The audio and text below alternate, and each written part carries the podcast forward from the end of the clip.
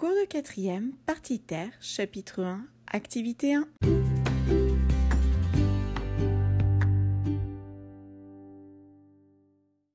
Bonjour à tous, j'espère que vous allez bien.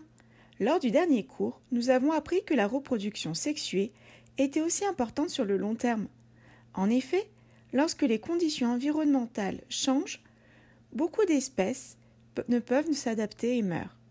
La sélection naturelle s'applique, les espèces les plus aptes à survivre ont une descendance. La reproduction sexuée entraîne une variation génétique chez les individus pouvant permettre la mise en place d'une nouvelle adaptation sélective. Nous changeons complètement de partie, nous avons terminé la partie le vivant et nous allons parler maintenant de la, planète Terre, de l'environnement et de l'activité humaine. Les parents de Noémie, les parents de Chloé et ceux de Bastien commencent à réfléchir à une destination pour les vacances.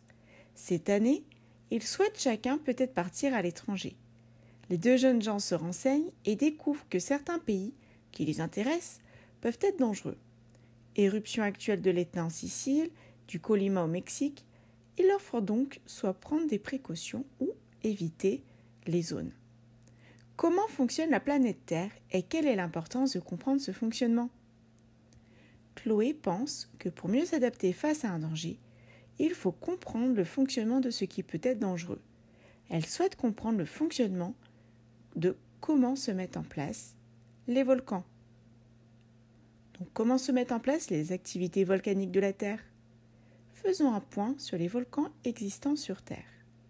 Ce qui nous amène à la question quels sont les différents types de volcans présents sur Terre Pour y répondre, vous avez revu votre cours de l'année dernière concernant le système solaire et les indices des activités internes de la Terre.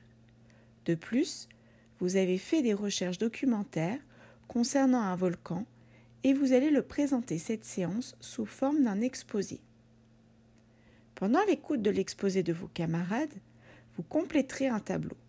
Cela aidera à comparer les différents types de volcanisme et à mémoriser les mots de vocabulaire.